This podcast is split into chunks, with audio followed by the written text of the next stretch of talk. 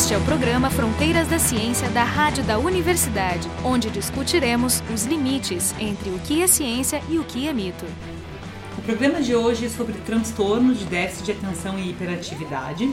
E para falar sobre isso, nós convidamos o professor Luiz Augusto Rode, que é professor titular do Departamento de Psiquiatria e Medicina Legal da URGS e diretor do Programa de Déficit de Atenção e Hiperatividade do Hospital de Clínicas de Porto Alegre, o chamado PRODA.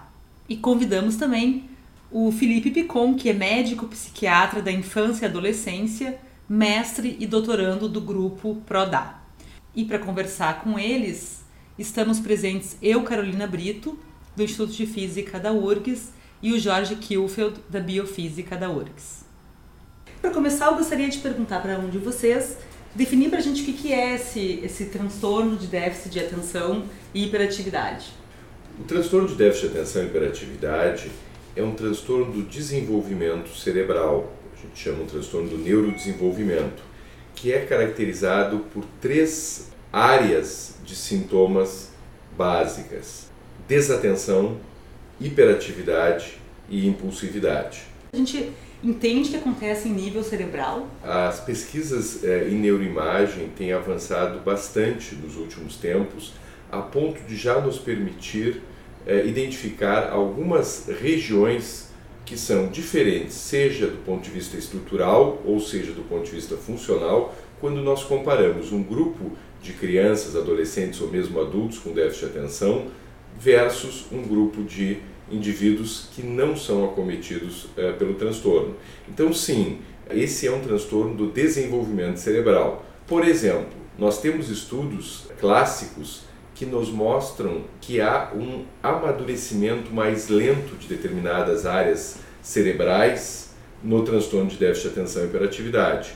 Uma área que isto se mostra de forma acentuada é o chamado córtex pré-frontal, que é aquela região da frente do cérebro que é responsável pelo controle inibitório, o freio inibitório da pessoa. Comportamental. Então, e, então se esse freio inibitório está mais imaturo, a pessoa normalmente fica mais impulsiva, mais agitada.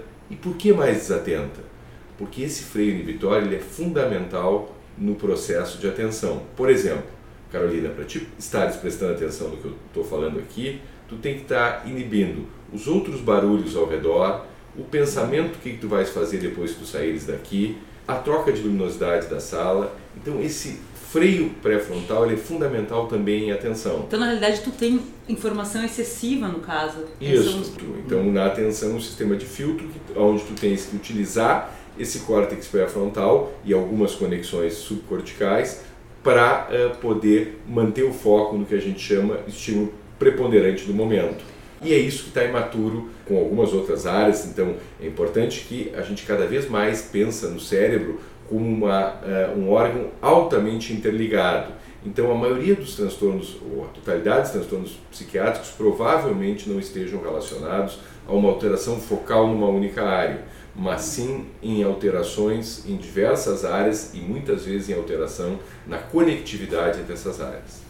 Antes de aprofundar um pouco mais a parte anatômica e estrutural, que é muito importante, apenas para delimitar melhor a patologia, né? Assim, esse, a questão do diagnóstico. Né? Você menciona três componentes, a atenção, da hiperatividade, e, impulsividade. e impulsividade. Tudo isso aí deve se dar em diferentes graus, em diferentes pacientes. Deve haver várias gradações. E, é extremamente importante essa pergunta, porque na medida que nós não temos um marcador biológico é. para o transtorno, as fronteiras entre o que é normal e o que é patológico podem ficar muito borradas. Então, por exemplo, se tu perguntares para alguém tu tem dificuldade de focar a atenção quando tu estás lendo, hum. provavelmente 40, 50% da população um vão te dizer que tem dificuldade em algum momento. O que não quer dizer que tem o transtorno. O que não quer dizer que tem o transtorno. Então é importante que a gente possa caracterizar dois pontos aqui, em cada sintoma, em cada uma das três dimensões. A questão da frequência do sintoma então aquilo tem que ser a marca registrada, tem que ser o modo funcionante do indivíduo em relação ao sintoma e não uma coisa que acontece caso uh, eventualmente e que o sintoma esteja associado a prejuízo funcional. quer dizer, aquilo tem que causar prejuízo na vida do indivíduo, para que a gente comece a compor a constelação de sintomas nessas três dimensões uhum. e para então poder uh, pensar em termos de diagnóstico. Os prejuízos são variados. Deixa eu te dar um exemplo. Tem um estudo grande que foi feito nas cortes de registro médico na Suécia. O que, que eles mostraram nesse estudo? Mostraram que a mortalidade ela é duas vezes maior em quem tem transtorno de déficit de atenção do que na população em geral. Por quê? Não por causas naturais, mas por acidentes. Uhum. Então aqui tu tens um exemplo do prejuízo da desatenção e da impulsividade. Algum tempo atrás nós fizemos um estudo bastante interessante com motoboys em Porto Alegre. Que, são, que sofrem muitos acidentes. Exatamente. Avaliamos mais de 100 motoboys nesse estudo e encontramos uma prevalência de três vezes maior de transtorno de déficit de atenção em motoboys do que o esperado na população em geral. Mais interessante do que isso é que aqueles motoboys com transtorno de déficit de atenção e hiperatividade tinham mais infrações de trânsito e mais multas do que os motoboys sem transtorno de déficit de atenção e hiperatividade. Então, as diversas áreas, eh, hiperatividade, desatenção ou impulsividade, estão relacionadas a prejuízos diferentes na vida do indivíduo. Mas, como tu bem colocastes, a questão da intensidade dos sintomas uhum. tem uma relação que não é nem que nem sempre é linear, mas tem uma relação com o prejuízo. O que eu falei de grau, porque de fato é, é um contínuo que em algum momento é cruzado, uma linha onde, digamos, o, as consequências são disruptivas socialmente na vida real da pessoa. Eu falo isso na questão do diagnóstico porque ao mesmo tempo que esse diagnóstico é novo e surgiu, pode ser diagnosticar esse como uma mais uma, um transtorno, mais uma patologia com consequências importantes que agora que já é um pouco mais compreendido até tem alguns tratamentos, tem também o outro lado da moeda, que é o lado do hiperdiagnóstico, que, que de fato parece um problema bastante grande, inclusive em países como os Estados Unidos. Porque é como se se puxasse um pouco para baixo essa linha de, de demarcação entre o disruptivo e o não disruptivo, para incluir também comportamentos naturais do tipo rebelde e tal. Né? E daí a hipermedicação com, com Ritalina e outros que a gente.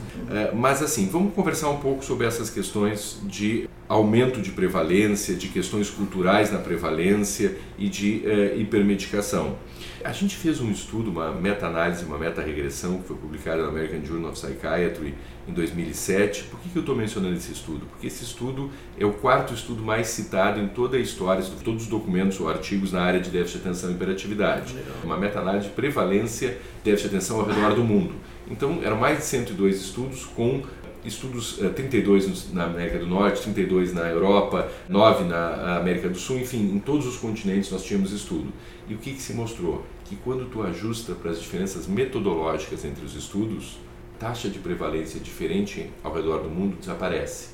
Então a noção que existia anterior de que ah, se dizia, existem aspectos culturais, por que, que a prevalência nos Estados Unidos é maior do que a prevalência na Europa? Porque a cultura americana exige ou dá um valor excessivo a, a tu teres uma performance quando tu ajusta para diferenças metodológicas, sistema classificatório, se tu avaliou prejuízo ou não, qual é a fonte de informação, desaparece completamente. E qual é a prevalência? A prevalência nesse estudo foi é, de 5,3%. Se tu comparar com outros transtornos mentais na infância e adolescência, tens uma prevalência menor do que transtornos que são mais frequentes, como ansiedade e depressão. Mas 5,3%, se tu pensares, Carolina, numa sala de aula no Rio Grande do Sul, que tem numa escola pública é, em média 35 alunos, vamos lá, vamos Sim. ser conservador, vamos botar ter pelo menos é, um aluno com transtorno de déficit de atenção é em sala de aula.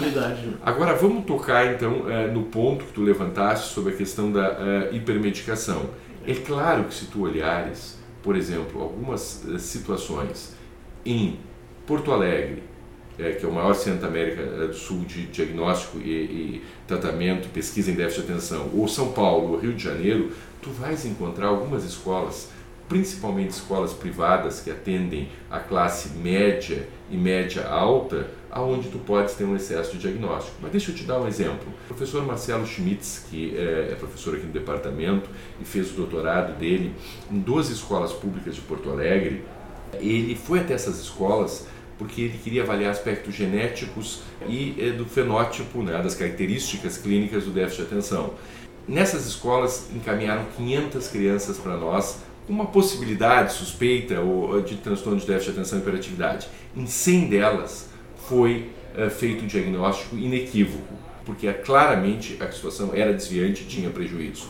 Desses 100, só três tinham diagnóstico prévio e um tinha tratamento prévio. Está dizendo então também que tem o outro caso. Exatamente o que eu estou dizendo. Se tu pegares, por exemplo, a Cláudia Zobô, que é a nossa contratada aqui, fez o doutorado dela nas vilas ao redor da Ubra, em Canoas. Uhum. Qual era a pergunta de pesquisa dela? Existe relação entre transtorno de déficit de atenção e abuso ou dependência de substâncias? Como é que ela fez a metodologia da pesquisa?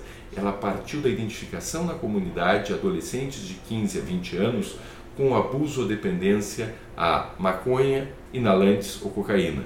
Quando ela identificava um na comunidade, ela sorteava três vizinhos da mesma idade, sem abuso ou dependência, para manter a mesma característica sociocultural eh, e avaliava para transtorno de déficit de atenção. Ela mostrou nove vezes mais déficit de atenção na história de abuso, naqueles com, história, com diagnóstico de abuso ou dependência. Mas para nossa discussão aqui nesse momento, o importante é que, para aqueles que tinham transtorno de déficit de atenção e que já estavam abusando ou dependentes, que eram 27 dos 66 com abuso ou dependência, de 15 a 20, de 15 a, a 20 anos, nenhum tinha diagnóstico ou tratamento prévio. Então nós temos que parar com essa questão é, que a mídia gosta muito e que só favorece a classe socioeconômica é, mais favorecida. Porque sim. existe sim pontualmente questões de hiperdiagnóstico, mas se olhares em termos de saúde pública no Brasil, a questão é subdiagnóstico e subtratamento.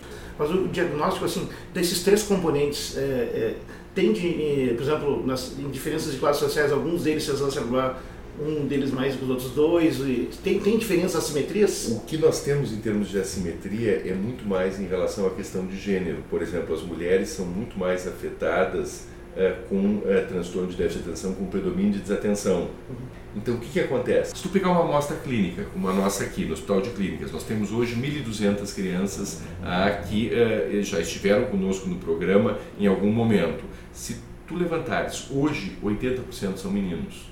Por quê? Porque a maioria dos casos aqui são de transtorno de déficit de atenção do tipo combinado. O que quer dizer isso? São aqueles que têm sintomas tanto de desatenção quanto de hiperatividade e impulsividade. Como eles têm hiperatividade e impulsividade, eles incomodam mais em casa, em sala de aula e são mais trazidos a, a atendimento. Agora, quando tu dá amostras populacionais, a pesquisa em que tu vai até a comunidade, até a escola, esta a diferença de proporção cai para quase um e meio, dois no máximo é, meninos para cada menina. Por quê? Porque aí tu começas a identificar as meninas com transtorno de déficit de atenção e predomínio de desatenção que não incomodam, muitas vezes ficam quietinhas viajando na Sim, sala de aula. O que, que acontece? Ah. São taxadas de preguiçosa, de burra, de incompetente, tem uma série de rótulos associados. É, e aí e não são diagnosticados, não são levados a tratamento. Faz sentido falar de transtorno de déficit de atenção e hiperatividade em idosos? Quando tantos outros fatores entram. Então, essa é uma linha que nos interessa muito.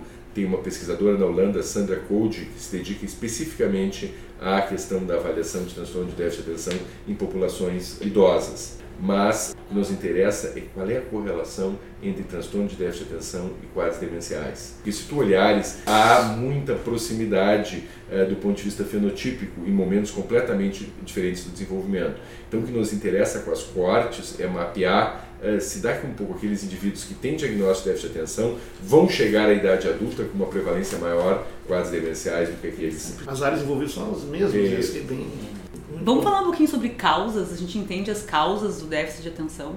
A grande questão, assim, Carolina, é que se tu pegares uma amostra de 100 crianças com déficit de atenção e 100 crianças sem o transtorno, tu vais encontrar de 8 a 10 vezes mais história familiar em parentes em primeiro grau e segundo grau. Então isso é muito comum que tu comeces a, a uma entrevista aqui no, no programa de déficit de atenção de crianças e o pai diga assim, pô, mas isso está perguntando sobre meu filho, é como eu era quando eu era pequeno. O cara ou, se enxerga. A, ou a próxima vez eu vou ter que vir aqui conversar com uh, o Picon ou com o Eugênio Grevet, programa de déficit de atenção uh, de adultos, para uh, poder avaliar a situação. Eu também sou assim.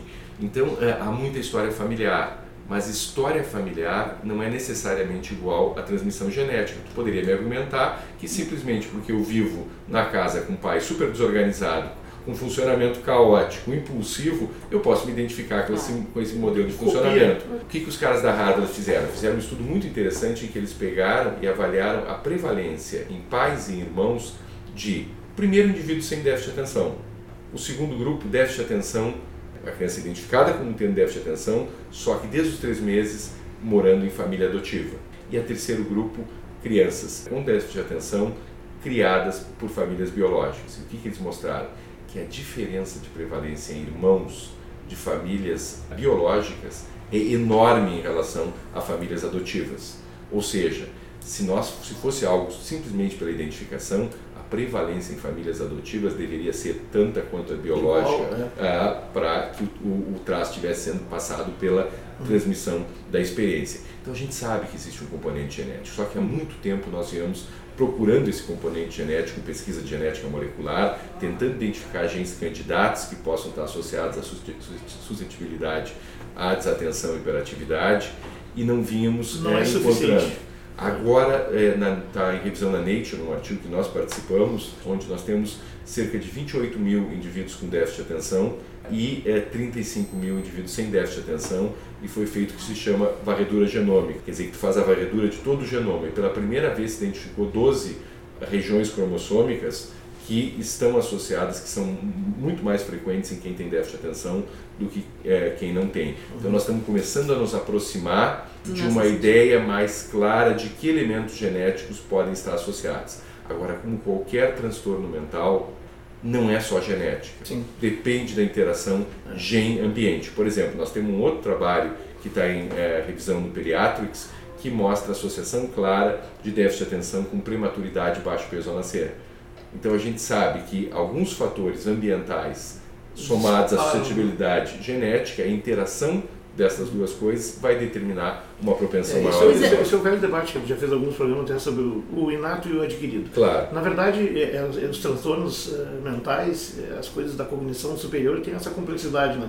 Eh, os dois participam, se imbricam de forma quase indissociável.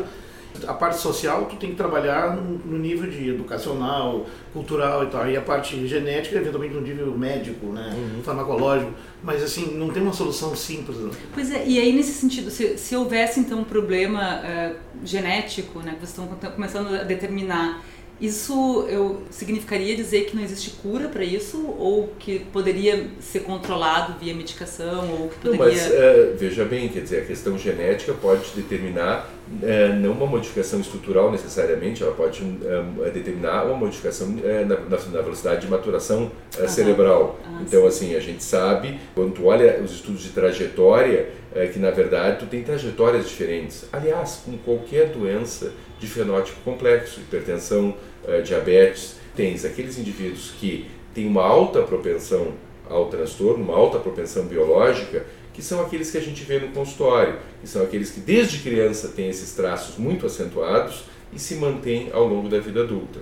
Tu tens um grupo que talvez não tenha uma propensão genética tão grande, que eh, tem esse traço mais acentuado na infância e pelo amadurecimento das regiões cerebrais diminui a Ah, intensidade do traço na, na, na adolescência e ao longo da idade adulta. Eu vi um artigo de vocês que saiu no JAMA Psychiatry. Uhum. Identificou que adultos poderiam, digamos, desenvolver. Aparentemente a criança não tinha. Então, esta, esta é a linha de pesquisa que nós temos investido eh, mais nos últimos tempos, que é a ideia da trajetória. É não pensar mais no transtorno de déficit de atenção como unicamente um transtorno do neurodesenvolvimento, no sentido de alguma coisa que necessariamente tenha que começar na infância e adolescência, mas pensar num transtorno como qualquer outro transtorno da área médica, de fenótipo complexo. Vou te dar um exemplo: diabetes. Tu tens diabetes mellitus tipo 1, que é aquela que tu tens necessidade de uso de insulina, que provavelmente tem uma alta predisposição genética, e tu tens a diabetes mellitus tipo 2, que pode começar mais tarde, tipo associado, eh, por exemplo, ao aumento de peso, Hábitos obesidade, etc. Então, por que, que nós não podemos ter a mesma coisa em transtorno de déficit de atenção? E o que, que a gente tem visto? Tem visto que tem trajetórias assim. Eventualmente, uma criança com uma propensão mediana pode ter sido criada dentro de uma estrutura familiar muito organizada, funciona, vamos dizer assim, como diz o professor Paulo Matos da Universidade Federal do Rio de Janeiro, como um lobo frontal acessório. E a coisa funciona. Daqui a um pouco, essa mesma criança é colocada numa situação lá no final da adolescência início da idade adulta de muito maior demanda, a expressão eh, fenotípica aparece. E a questão do, de tratar isso aí, por exemplo, com esporte, coisas do tipo, funciona ou é, ou é mito essa coisa? Tem alguns estudos que têm avaliado o papel do exercício físico. A gente sabe que exercício físico aeróbico tem um papel importante na questão da depressão, por exemplo. Mas quando tu vais olhar a questão da atenção, embora estudos de modelo animal e alguns estudos com eh, humanos mostrem algum efeito, os ensaios clínicos controlados tem mostrado um tamanho de efeito muito pequeno dessas intervenções, não só de exercício físico, como de outras coisas que a gente apostou muito aqui, como uh, neurofeedback, que é aquele treinamento das ondas cerebrais para te poder prestar mais atenção, treinamento cognitivo computadorizado para melhorar memória de trabalho, função executiva. Tudo isso então é aparentemente. Assim, nós não estamos tendo assim o resultado que a gente esperava é, dessas intervenções é, na, na, capacidade é, de melhora dos, dos, sintomas de desatenção e hiperatividade. Mas considerando que ela é multifatorial e tu tem várias possíveis fontes com diferentes proporções, tem aquela coisa que tem nos transtornos, ou seja, há tratamentos que servem mais para alguns do que para outros e, e vice-versa. Então, na verdade, uh, esse exercício pode funcionar para alguma classe de paciente, assim como as diferentes terapias cognitivo-condutuais então, têm diferentes impactos em diferentes pessoas. Né? Esse é o grande desafio, que é o chamado personalized medicine, quer dizer, de tu individualizar o tratamento de acordo com a pessoa. Uhum. Então, nós ainda não estamos num momento que a gente uhum. consiga ter essa, individualização. Por que, que ela é importante? Porque todos os fenótipos em psiquiatria eles são muito heterogêneos. Essa é a razão, por exemplo, por que hoje, apesar dos avanços em neuroimagem, nós não conseguimos ainda utilizar para predição ou para dentro do ambiente clínico para poder ajudar no diagnóstico e poder afirmar se aquele indivíduo tem ou não o transtorno, porque as diferenças são muito entre grupos. E ainda não, não há resultados de estudos populacionais grandes o suficiente em imagem. Em né? é. Eu gostaria de saber um pouco sobre a questão do diagnóstico por imagem que vocês trabalham aqui. Na verdade, não é exatamente diagnóstico por imagem, mas o que a gente utiliza ressonância magnética e a gente tem um, um dos nossos estudos também utiliza o SPECT, né, que é a Single Positron Emission Tomography. Tomografia por emissão. Emissão positron. A gente utiliza a neuroimagem principalmente, no caso o foco do meu doutorado, é para ver redes neurais e como elas estão relacionadas ao déficit de atenção, hiperatividade e impulsividade. No caso específico do meu estudo é como que elas, esse comportamento das redes se dá depois de um período de tratamento com Ritalina. O nosso estudo ele, ele tem todas as metodologias mais aplicadas na literatura, que é basicamente ressonância magnética estrutural, vamos dizer assim, clássica, ressonância magnética estrutural de substância branca, que é o que a gente chama de diffusion tensor imaging, e a gente tem ainda a ressonância magnética funcional em estado de repouso, que tem uma, uma série de vantagens em relação ao que era a ressonância magnética funcional tradicional, vamos dizer assim, né, nos últimos 25 anos, que era na verdade a ressonância funcional na qual a pessoa dentro da ressonância fazia alguma tarefa neuropsicológica. Como assim? Tipo, a mais clássica de todas é finger tapping, né? Tu é, ficar pra tocar os dedos dentro do aparelho. Nesses estudos clássicos acendia entre aspas, então ficava mais ativada a região de córtex motor, por exemplo. Ah, entendi. Mas o nosso estudo não utiliza essa metodologia, a gente utiliza uma outra que é em estado de repouso. Então a pessoa não precisa fazer nenhuma coisa dentro do, do aparelho, inclusive é melhor que ela nem não se deve. mexa, se mexa o mínimo possível mas mesmo não fazendo nenhuma tarefa neuropsicológica, nem nada, né, só pensando na vida, ou, ou, claro, não pode estar dormindo, a gente consegue a partir disso extrair o sinal de todas as redes cerebrais, que obviamente todas estão funcionando simultaneamente. Né, e vocês tá olham a conectividade dessa coisa. E a gente consegue ver a conectividade funcional entre essas regiões. E você, você tem um grupo de controle de pessoas que não são identificadas com déficit de atenção e um grupo A gente que... tem. Então, esse estudo, que é uma, um dos estudos do meu doutorado, ele é assim, é, são homens uh, adultos, todos eles nunca foram nem diagnosticados e nem tratados na infância, enfim, por essas questões que a gente falou antes, dificuldade de acesso e tudo mais a média de idade do, do desses que eu estou relatando, que na, na, verdade são 19 pacientes, depois de serem muito bem selecionados, porque eles não têm nenhuma comorbidade psiquiátrica, então eles têm só transtorno de déficit de atenção e hiperatividade. O que é uma comorbidade? Comorbidade é assim, é se ele está com depressão ao mesmo tempo, se ele usa drogas, se ele fuma. Co-ocorrência de dois transtornos é. ao mesmo tempo. Normalmente, para o nosso ouvinte, essa é uma questão assim, pô, mas é muito azar o cara tem um problema é, de saúde mental, vai ter dois, mas na verdade isso é uma regra em medicina. Deixa eu te dar um exemplo. Por exemplo, quem tem hipertensão tem muito mais chance de ter diabetes mellitus que a população em geral. Quem tem hipertensão e diabetes mellitus tem muito mais chance de ter um infarto agudo do miocárdio do que quem não tem as duas condições juntas ou cada uma individualmente. Até o momento a gente analisou apenas o resultado de uma dessas redes rede cerebral padrão, que no caso o tratamento com a medicação fortaleceu essa conectividade nesses pacientes. Em déficit de atenção, uma das coisas que se pensa é que se tu colocas alguém na máquina que tem déficit de atenção, ele vai ter esta rede de conectividade que tem regiões posteriores do cérebro, regiões anterior mais frontais do cérebro, regiões eh, tempo-parietais que estão conectadas, vai se acender com qualquer indivíduo.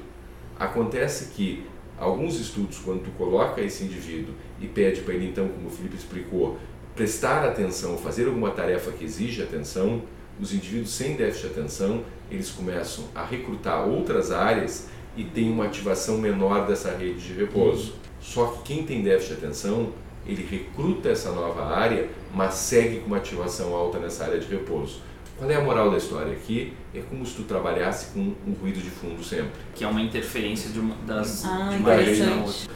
Por exemplo, se eu tratar agora o paciente com ritalina, qual é a evolução que vocês conseguem enxergar na, nessa questão da, da imagem do cérebro de um paciente que vocês então conseguiram seguir com esse tratamento? A neuroimagem ela tem uma limitação metodológica que está ainda sendo discutida em, no mundo inteiro, entre aspas, falsos. O problema do algoritmo na interpretação das imagens. É. Existe muito falso positivo. Exatamente. Não, isso é então, muito assim, importante. O que eu vou falar para ti, ele é baseado num trabalho, né, o nosso trabalho, que é baseado num método que a gente optou por escolher os pacientes depois se tratarem com a medicação. No caso, nem era só Ritalina, era Ritalina e um outro medicamento. Os pacientes ficavam com funcionamento dessas redes cerebrais mais próximos aos controles. Aos controles quer dizer ah, as pessoas, as que, pessoas não que têm não têm déficit Isso que eu ia perguntar, É. ou seja, o tratamento reverteu No a caso, situação. sim. Agora, se tu Perfeito. pegar estudos um pouco mais antigos, 2009, 10, 11, 12, que não utilizaram essa nossa metodologia de estado de repouso, que utilizaram tarefa, tu vê isso nitidamente. Assim, a pessoa fez uma tarefa, foi mal, fez o tratamento, fez a tarefa, foi bem, praticamente igual a quem não tem o transtorno. Então, nesse caso, a gente já pode dizer, dizer para aquelas amostras que tu fazendo o tratamento, tu consegue normalizar a função cerebral. Mas o- juntando o que tu e Rode disseram, assim, então dá para dizer que o diagnóstico por imagem está começando a assumir uma proporção, digamos, mais importante, talvez até decisiva no critério diagnóstico. Que antes era não sei, é, o não- critério eu- diagnóstico dominante ainda é o psiquiátrico, o psicológico. Não, É, hoje em dia o sintomas é comportamentais. Uma pessoa vai consultar e tudo e nenhum médico sério hoje em dia está autorizado a ah, vamos pedir tal exame. Tu pode pedir exame de imagem, claro, para excluir alguma outra doença neurológica, para excluir, suspeitando que a pessoa né, um pouco mais velha está com início de demência. Bom, daí é, outras, daí é outra coisa, a gente está falando daí de outro assunto. Mas para transtorno de déficit de atenção e hiperatividade, não está indicado clinicamente imagem. Imagem é usada em pesquisa. Eu fui na apresentação agora no congresso, o governo do, do Reino Unido tá com um projeto que eles vão fazer ressonância magnética em 100 mil pessoas. Sim, então, tipo é- assim, É uma iniciativa incrível. Né? é que eles não fazem só cerebral, né? Tem várias coisas, eles Sim. vão escanear o corpo inteiro, tem Na, na, muitos na verdade, tem né? vários desafios ali, porque é como É. processar essa informação vai ser É, uma é, pedreira. vai ser uma coisa muito gigantesca, assim. É uma mudança paradigmática, então, na coisa. Nesse de caso vocês. é. Aí tu vai começar a poder falar de população, né? Como a gente está falando de alterações de pequeno tamanho e, tam- e pequeno efeito, tu precisa ter N's maiores, né? Para ter certeza, exatamente. Extrair o resultado mais correto, né? Como é que tu vê assim, um pesquisador de fronteira nisso? O que seria. Nós estamos num momento bom da pesquisa desse, do tema do déficit de atenção e hiperatividade. Estamos dominando o suficiente para ter uma certa tranquilidade ou ainda tem algumas barreiras decisivas não quebradas? Não, eu acho que como nós estávamos conversando, eh, nós estamos num momento em que a gente já evoluiu eh, bastante na compreensão da neurobiologia de vários transtornos mentais, inclusive de transtorno de déficit de atenção, mas ainda acho que falta muito. Falta a gente poder ter uma ideia mais clara dessa heterogeneidade, poder traçar grupos mais homogêneos, falta nós poder compreender melhor as questões eh, individuais de tratamento, qual é o tratamento que é bom para quem dentro do grupo que tem eh, déficit de atenção eh, e ao mesmo tempo quais são as características neurobiológicas. E quando a gente fala de transtorno eh, mental, e aí pode ser déficit de atenção, depressão, autismo, nós estamos falando de grupos que são muito heterogêneos e nós precisamos caracterizar isso melhor. Então acho que ainda existe espaço para muita evolução em termos de pesquisa. O programa de hoje foi sobre transtorno de déficit de atenção e hiperatividade e tivemos como convidados o professor Luiz Augusto Rode, que é professor titular do Departamento de Psiquiatria e Medicina Legal da URGS e diretor do Programa de Déficit de Atenção e Hiperatividade do Hospital de Clínicas de Porto Alegre, e o Felipe Picon, que é médico psiquiatra da infância e adolescência, doutorando do grupo coordenado pelo professor Luiz Augusto Rode. E para conversar com eles estivemos eu, Carolina Brito, do Instituto de Física da URGS, e o Jorge Kilfield, da Biofísica da URGS. O programa Fronteiras da Ciência é um projeto do Instituto de Física da URGS.